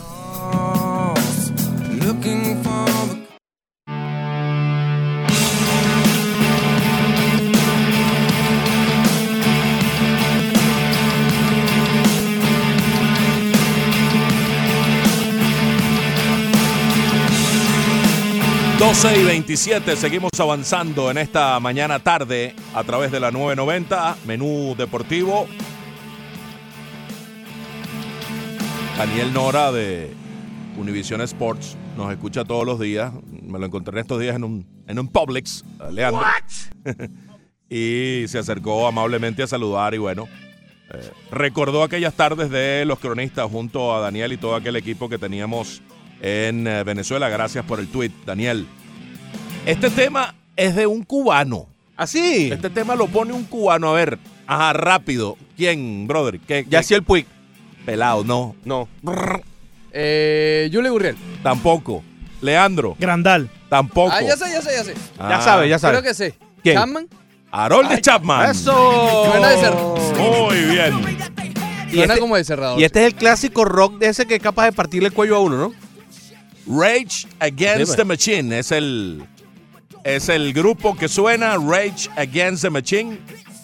Prefiero no comentar Pero al bueno, pero, pero, pero ustedes no arriman un almingo, mi mano. Mira, mira, sí. Este es un grupo de eso, sí, fuerte, ácido, de, de metal eh, heavy. Con solo decirle que la carátula es un carro averiado y un señor que parece ser que se echó gasolina encima y está prendido en fuego. Bueno, imagínate tú. Es un carro, es un carro como de los años 50, ¿no? El tema se llama Wake Up. Despiértate. El que utiliza Harold de Chapman cada vez que ingresa a lanzar con los Yankees de Nueva York, el cerrador de Holguín, el meteoro de Holguín, Harold de Chapman. El tema Wake Up, The Ray, eh, Rage Against the Machine. Hoy Rock Tuesday. Trajimos el Rock Thursday para hoy. Y usted no mueve la cabeza así como, ¿cómo que se llama? Wayne Ward. ¿Quién? Wayne Ward. ¿No vio esa película? Ah, Esa sí. es la película de los rockeros rockeros clásicos aquí en Norteamericano. ¿Eh? Ah, damos las alineaciones del Brasil-Argentina para cerrar ese partido, mi querido amigo. Bueno, cómo no. ¿Le parece a usted?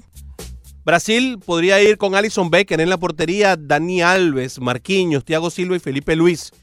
En eh, la línea de cuatro defensiva, con un poquito por delante, Casemiro, Arthur, Felipe Coutinho y hasta Everton. En eh, la creación, un poquito más adelante, Everton que los demás, Gabriel Jesús y Roberto Firmino adelante, haciendo un tridente eh, realmente poderoso en la dirección técnica, el señor Chiche. Y Lionel Scaloni estaría colocando a Armani bajo los tres palos, Franco Armani, Juan Foyt, Germán Petzela, Nicolás Sotamendi y Nicolás Tagliafico en la saga, Rodrigo de Paul, Leandro Paredes, Marcos Acuña, esos tres jugadores que mencionaba Daniel, recuperadores que han encajado, que no comenzaron como titulares y que le han dado un, un mejor balance, eh, mm, evitando un equipo descompensado en la selección de Scaloni. Y luego Lionel Messi, Lautaro y el Kun Agüero, Sergio Agüero como el tridente ofensivo. La probable de Argentina de cara a este partido de hoy con la historia tan grande de 41 victorias para Brasil, 38 para Argentina, 26 empates en más de 100 partidos históricos entre estas dos selecciones. Sí, realmente va a ser un partido, ojalá que sea de esos partidos que echan chispas y que tengamos la oportunidad de que podamos ver el desarrollo de este equipo, de este partido, eh, no con un gol tempranero, de esos que, que lo dañan todo, mi querido Fernando, sino que haya esa competitividad durante los 90 minutos. Ojalá y eso pase. Bueno, a veces un gol tempranero obliga al otro que comenzó un poquito replegado a abrirse y a ir a buscar el gol y, y se da un partido de ida y vuelta. Sí, pero el otro se echa para Pero si se repliegan los dos y juegan los dos demasiado conservadoramente, eh, se traba el juego y bueno, entonces mm, se produce lo que no nos gustaría ver. Y uno quiere ver eh, magia cuando están Argentina y, y- y Brasil. Samba contra tango. Frente a frente. Charlie en línea, lo recibimos. Charlie, bienvenido. Eh, muy buenos días, muchachos. Buen día. ¿Cómo están? Bien, ¿y tú?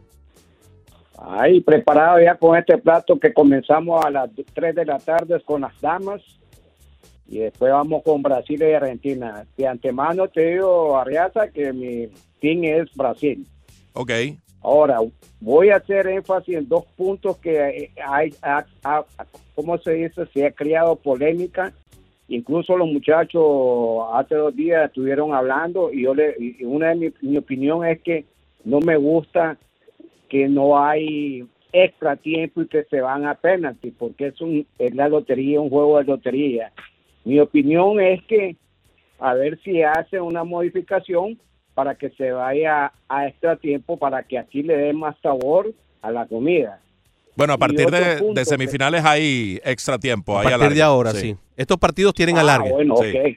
Perfecto, estamos bien. Y otro punto que hay, hay un debate ahí también entre la entre los conocedores del deporte como ustedes, está dividido también.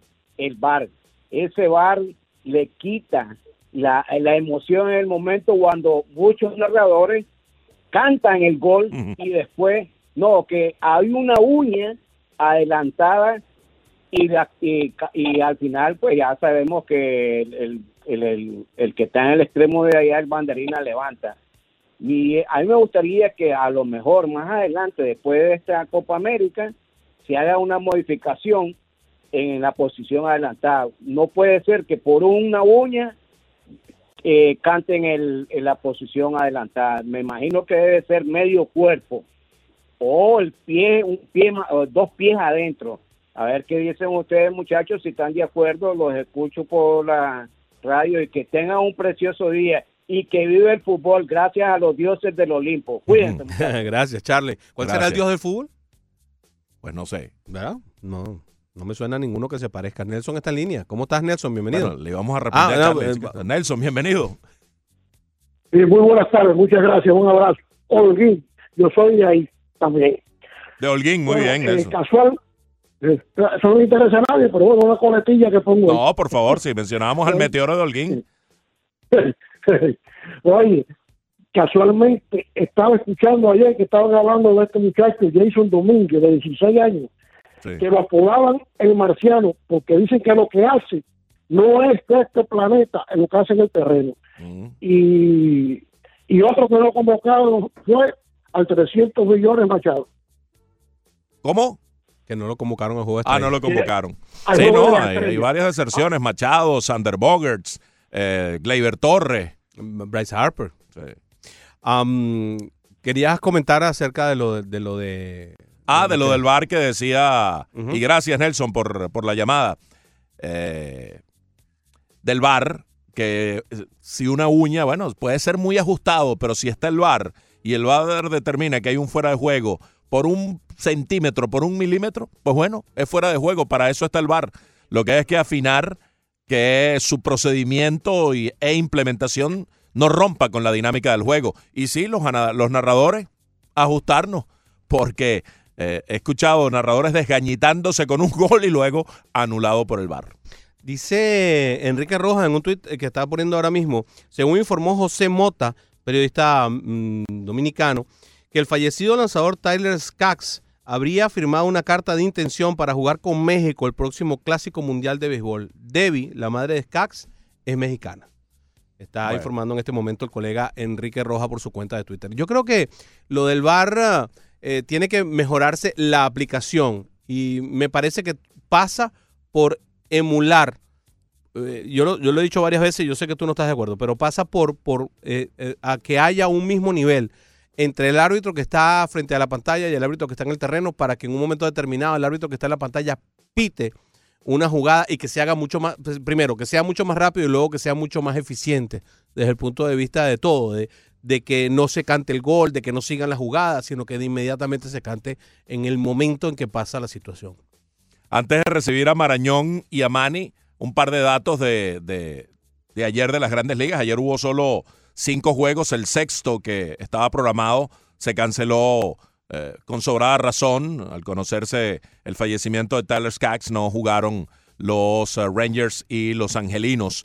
Pero lo que sí se llevó a cabo, Pittsburgh derrotó a Chicago 18 a 5 y Josh Bell se convirtió en el décimo bateador que este año conecta tres honrones en un mismo encuentro. Una jornada memorable para Bell, que va a participar en el derby de honrones. Y ¿Está parece que entrenando? Comenzó ayer con tres cuadrangulares soberbios. El primera base de los Piratas se unió a Justin Turner, Hunter Renfro, Paul Goldschmidt, Christian Yelich, Max Kepler, Chris Bryan, Derek Dietrich, Gary Sánchez y Pedro Severino como los autores de partidos de tres honrones este año. Y hablando de Yelich, ayer se convirtió en el primer bateador con 30 honrones en esta campaña. Tenía 33 turnos sin sacarla, que era la más larga sequía este año y que no es para, para escandalizarse ni mucho menos, pero con la frecuencia que ha tenido, 33 parecía largo, 8 juegos sin dar honrón, pero ayer la sacó hacia la banda contraria y se convirtió en el jugador, en el bateador de los cerveceros de Milwaukee, que eh, llega a 30 honrones antes del eh, Juego de las Estrellas. Eh, Prince Fielder llegó con 29 en 2007. Carlos Lee, aquel simpático panameño, 26 en 2006. Jeremy Burnett con 26 también en el 99. Y Richie Sexton, aquel primera base eh, espigado, llegó con 25 al Juego de las Estrellas de 2003. Así que sigue imponiendo marcas para el equipo de Milwaukee, Christian Yelich. Dijo, es difícil sacarme la marca de la mente, la marca de Prince Fielder. Él sabía que, iba, que estaba eh, tras la marca y dice, es difícil sacármelo de la mente porque me recordaban constantemente, tanto los fanáticos como la prensa. Es agradable que esto haya terminado y dejarlo atrás. Eh, fue uno de esos batazos raros, no era el mejor lanzamiento para hacerle swing, pero así es el béisbol. A veces todo sale bien y no recibe, a veces haces todo bien y no recibes recompensa y a veces haces todo mal y todo sale perfecto. Sí, fue un batazo muy extraño hacia la banda contraria, ceñido a la raya, de un zurdo hacia el jardín izquierdo. Y hablando de cuadrangulares, dos de ese se fue para la calle el señor Freddy Galvis, que también ha estado impresionante durante esta, esta temporada. Llegó para ser sustituto del infield, suplente del infield, se aposentó y no hay quien lo mueva. Bueno, yo lo vi siempre como titular del campo corto. Pero. Y Lourdes Gurriel en segunda base. Y Gurriel, al no poder eh, batear, lo enviaron a ligas menores y luego regresó como jardinero izquierdo. Y desde que está en el jardín izquierdo, pues bueno, se destapó a batear el eh, cubano de Santi Espíritus. Ahora tienen tres bateadores de, de- de un excelente nivel que no estaban metidos en los cuentos. Galvis, eh, Cabambillo y, eh, y- y Lourdes Gurriel. Sí, y bueno, Vladimir Guerrero. eh, Pero ese sí estaba metido en el cuento. Pero yo te digo estos tres que, que no se suponía que fueran a batear tanto, con tanta profusión jonronera. Bueno, Galvis tiene temporadas de más de 20 honrones, déjame decirte. Tiene 14 este año, probablemente va a romper su, su propio récord. Estar cerca de los 30. sí. Es probable que esté cerca de, lo- de los 30. Eh, es su tercer partido de al menos un par de cuadrangulares para el campo corto falconiano. Freddy Galvis, que firmó contrato por un año y opciona un segundo con el equipo de los Azulejos de Toronto. Antes de ir a la pausa, ya tenemos las 12 y 40, da tiempo de recibir a Marañón, Leandro. Asienta con su cráneo profuso que sí. Leandro Soto Marañón, bienvenido. Bu- Buenas tardes para todos. Oye, Arrea, o sea, te voy a contar aquí los peloteros cubanos que están partiendo la bola. José Dígame. Iglesias, que no es un gran bateador, le está bateando muchísimo. Sí. José Abreu, Moncada, Álvarez, Lourdes Gurriel y Gurriel eh, Junior. Sí. Eh, eh, eh, óyeme, Gurriel Junior está que, que, que, ayer metió tres líneas Sí. eh, tres giles. Está que no se le puede pichar. Y entonces, eh, los otros dos que son, para mí son anormales, que es eh, Soler, que tiene 22 honrones y no tiene ese promedio grande, pero tiene 22 honrones. Y, y Puy, que tiene 17, pero ese es anormal completo. Ese no, ese no es normal para mí. Ayer los mencionábamos a todos ellos en el gran día que tuvieron el domingo los, los cubanos y se te, se te escapó un nombre ahí, Marañón. Yandy Díaz también está caliente. ¿eh? Se fue Marañón. Y Álvarez. Sí, ese sí lo mencionó un, lo- Marañón. un loco dejó, en, la- en un fantasy donde yo juego, dejó a Álvarez este, suelto. Es un y, en, loco. y en este momento está ardiendo el waivers. Uno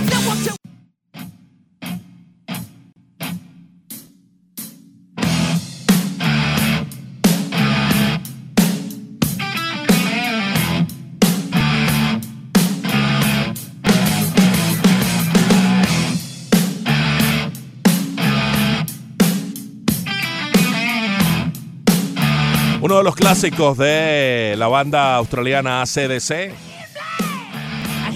Después de la muerte de Bon Scott apareció Brian Johnson, que desayuna con vidrio molido.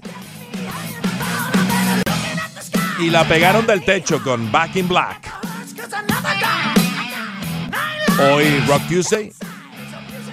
Un raro Rock Tuesday. Este tema lo utiliza el catcher de los Medias Blancas de Chicago que estaba con los Tigres de Detroit, James McCann. Cuando él viene a batear suena Back in Black. Ha tenido muy buena temporada.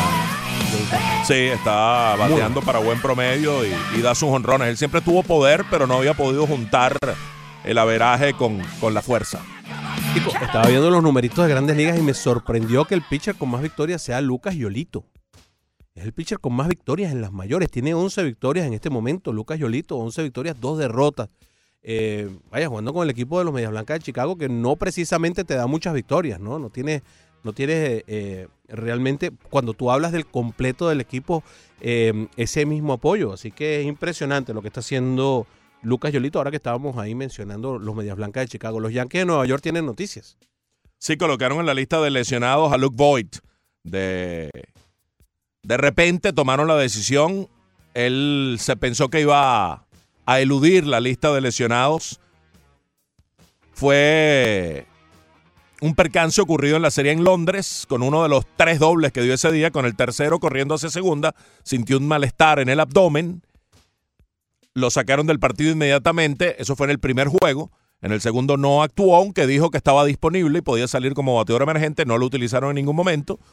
Se fue sintiendo mejor, pero cuando cruzaron el océano, cruzaron el, Atlántico y llegaron aquí de vuelta, el hombre no mejoró como para pensar que podía seguir en el roster activo y como medida de precaución, dado que los Yankees están escapados sobre Tampa Bay y mucho más sobre Boston, pues bueno, con tantas lesiones una más y ahora que tienen un poco más de profundidad, que, que- que ya regresaron varios, pues pueden darse el lujo de resguardar a Luke Voigt en la lista de lesionados. Sobre todo porque tienen a DJ LeMagio, ¿no? Que puede ponerlo a jugar todos los días en la inicial y eso le abre espacio al colombiano Urshela para estar en la tercera base también todos los días. Así que eh, talento hay. Por cierto, y hablando de talento, los Yankees, que también generaron noticias en lo que a firmas de peloteros ah, eh, internacionales se refiere, ya acordaron. Eh, todo lo que voy a decir son peloteros que ya acordaron y los montos son estimados, ¿ok? No es montos completos, sino estimados. Jason Domínguez, eh, un outfielder de República Dominicana, que es el número uno, acordó con los Yankees por ap- aproximadamente 5 millones de dólares. Robert Poisson, un shortstop de República Dominicana, lo habría hecho con los Atléticos también por 5 millones de dólares. Byron Lora, un outfield dominicano, lo hizo con los Rangers por 4 millones 200 mil. El número 4 no ha firmado todavía, no ha acordado todavía. Eric Peña de República Dominicana con los Reales por 3 millones 800 mil. Roniel Quintero, un catcher dominicano con los Cachorros por 3 millones. El número 7, Gidi Capé de Cuba, tampoco acordado. Emanuel Rodríguez de la República Dominicana con los Twins por 2 millones 700 mil dólares. Aloy Vera, un shortstop venezolano con los Angels, 2 millones 200 mil. Y José Salas, otro shortstop venezolano con los Marlins de Miami por 2 millones 800 mil dólares. Todo esto, por supuesto, es estimado y solamente hay acuerdos, no hay una firma todavía. Muy bien, ahí está la lista. José Salas, entonces sí, ya pactó, que era el que estaban buscando los Marlins, ya pactó por cerca de 3 millones de dólares un campo corto venezolano.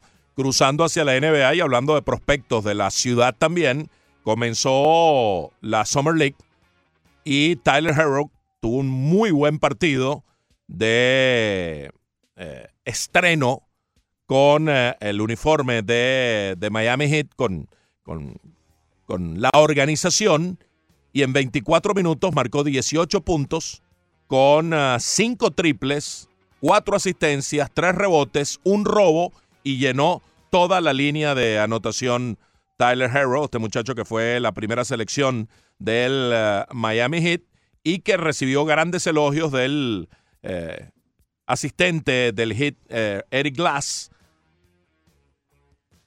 ponderando todas las cosas que mostró puede hacer sobre la cancha, que lució bien con cada uno de los aspectos que manejó, con el manejo del balón, con un drible un poco ortodoxo, no tan habitual, pero, pero efectivo, Efectivo. que es lo importante Eh, al claro. final, y que, bueno, eh, proyecta a Harrow para recibir minutos importantes en su primera temporada con el Miami Heat. Sí, es parte de lo que se estaba rumorando el día de ayer después de la llegada de Jimmy Butler, que hay que ponerlo en contexto. Jimmy Butler va a venir a Miami, ya está listo. Sí. Eh, se va a Richardson, camino a Filadelfia. En ese canje vamos a recibir también a Mayer. um, se me olvidó el apellido. A Mo. Harkless, no, Mo Harkless No, Mo Harkless se va. Lo enviaron a los Clippers. A los Clippers. Y, Allí eso le costó una primera selección futura al ah, Miami Heat. y Mayer Leonard, que sí, Sí. sí- sí es un centro Sí. que por ahora está con el equipo de los peces. Ayer se estaba rumorando fuertemente que sobre la base de Hero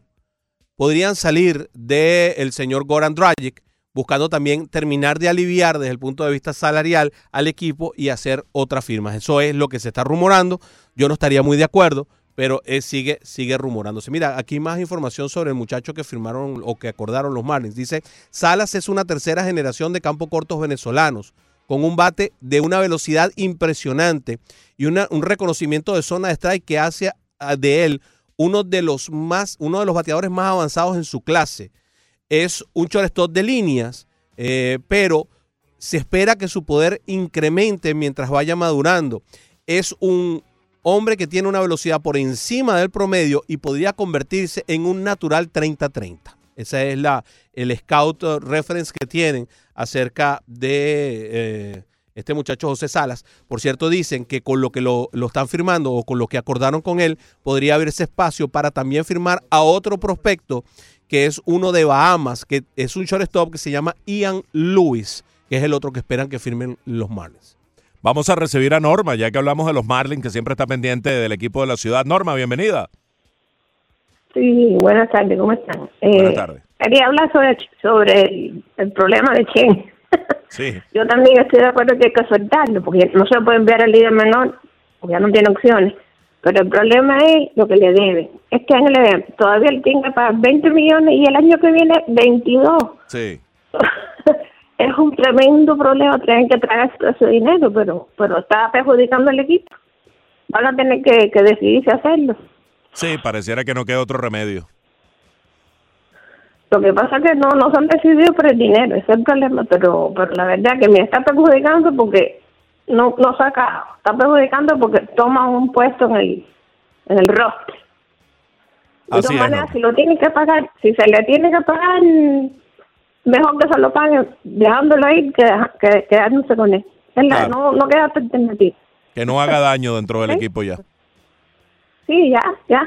Es como se hizo un cáncer que, que hay, hay que hay que tragarse ese, ese cáncer que dejó aquí Jeffrey Lodge. Gracias, Norma, por, por el contacto y por la llamada. Otra firma internacional de los Marlins. Sí, señor, firmaron el puesto 10 y ahora firman el puesto número 24 por 1.800.000 dólares. Es ah, un jovencito shortstop llamado Junior Sánchez de República Dominicana, 1.500.000 para ser exactos. Se dice que es un campo corto que podría convertirse en tercera base o ir a otra parte. Eh, hablan de su muy buena defensa, pero también hablan de que es un hombre de estatura promedio con muy anchos hombros que y además con un cuerpo muy eh, lean, lean es bajo en grasas. Eh, eh, tiene una velocidad por encima, muy por encima del promedio, con un muy buen timing en su swing. Tiene un muy buen ritmo de, swing y tiene un, un approach al plato que lo pone en un nivel superior al resto de los que tienen la misma edad. Este es lo que dicen con respecto a este muchacho Junior Sánchez. Muy bien. Eh, vamos a ver, Roger Federer terminó de liquidar su partido contra Lloyd Harris. Perdió el primer set sorpresivamente, el ocho veces ganador de Wimbledon, 3-6 ante Lloyd Harris, pero luego eh, tomó control total del partido 6-1, 6-2, 6-2 para avanzar en la primera ronda, primera ronda que ha sido tremendamente sorpresiva. Mientras tanto, Rafael Nadal está evitando sorpresas, ni se ha despeinado hasta ahora y le está ganando a Yuichi Sugita 6-3 el primer set, 6-1 el segundo para el español y van a empezar el tercer set. El ídolo de Leandro, Francis Tiafoe, le ganó el primer set a otro ídolo de Leandro. Caramba, qué dilema tiene Leandro aquí. ¿Qué cosa? Francis Tiafoe contra Fabio Fognini. Ah, no, no, no, Leandro, no, no, ¿a quién sí, le vas de injusto. los dos? ¿A Tiafoe o a Fognini? Injusto, injusto. Ah, A Fognini, Arias. Fognini. Fognini. Ah. Bueno, ganó Tiafoe el primer set. 7-5. Pero el segundo lo está ganando Fognini. 3-2 está ganando el italiano el segundo set sobre el estadounidense. Así que ahí hay un par de, de partidos en progreso. Eh, el estadounidense que ha venido sonando como el que puede eh, tomar el testigo y devolverle el brillo al tenis masculino estadounidense, Taylor Fritz ganó a Thomas Berdych, que es un jugador difícil que ha llegado a finales de Wimbledon. Seguro. Que se ha venido a menos últimamente, que ya no es el mismo, pero no deja de ser importante que Taylor Fritz haya logrado ganarle en primera ronda y en sets consecutivos 6-4, 6-4, 6-3. Así que buena jornada para Taylor Fritz. Hay un partido entre franceses que llama mucho la atención, de sea de primera ronda, el de Lucas Pulí con eh, Richard Gasquet, eh, que se va a llevar a cabo después, alrededor de la una y 20, más o menos, una y cuarto de la tarde. Así que bueno, ese partido quizás sea el más interesante de los que quedan por el día de hoy. Hoy también debuta John Isner, el gigantón estadounidense. Eh, no- noveno preclasificado va a jugar con Casper Rudd. Isner, cuyo juego se adapta a Wimbledon, servicio y volea. Y bueno, aquí siempre se ha pensado que si algún torneo de los majors tiene chance real, Isner es en Wimbledon. No le ha ido bien a lo largo de su carrera, pero siempre hay una nueva oportunidad. Y otro que debuta es Marin Cilic, el número 13 contra Adrián Manarino, el francés. Así que bueno, eh, sigue rodando la pelota en Wimbledon. En el femenino, lo que queda pendiente por jugarse a la una de la tarde, Kiki Bertens contra Mandy Minela y Donna Vershik contra Alison Risky a la una de la tarde. Marira Sharapova parece que se va, ganó el primer set 6-4, perdió el segundo en tie break ante la francesa Pauline Parmentier 7-6, tie break 7-4 y está perdiendo la rusa el último set 5-0. Tendría Wow. que levantar un partido realmente contra las cuerdas. Serena Williams le está ganando a Giulia Gatto Monticone de Italia 6-2, 4-3. El segundo set, Serena Williams un set arriba y está ganando el segundo 4-3 la hermana menor de las Williams. Este es el torneo que ella pues ha ganado más veces de ese riquísimo historial en eh, Majors, Serena Williams. Nos tenemos que ir, Fernando. Será hasta mañana cuando volveremos. Diga adiós, Leandro. Hasta luego, Broderick. Sabes Hasta que luego, mañana. Leandro. Sí, sí, Fuñi- estoy preocupado por Fuñiño. Sí, sí, estoy sumamente preocupado, Riaza. No se preocupe usted tanto. Eh, mañana nos reencontramos en el Roche Deportivo a las 9 de la mañana, Broderick. No te lo puedes perder. Tenemos jueguito dentro de un ratito, ¿verdad? Hoy la trivia es, hoy la trivia es por 200 dólares. Hoy la trivia es por 200 Ajá, dólares y yo puedo ajá. jugar, pero usted no me deja jugar. ¿Qué hay que hacer para jugar en la trivia? Actualidad Media Group, abra la aplicación de inmediato. Esquina superior derecha, tres rayitas amarillas, dado y 200 dólares. Ya. Tres rayitas dado y que Entonces- tengas un jueguito para dar. Gran Slam.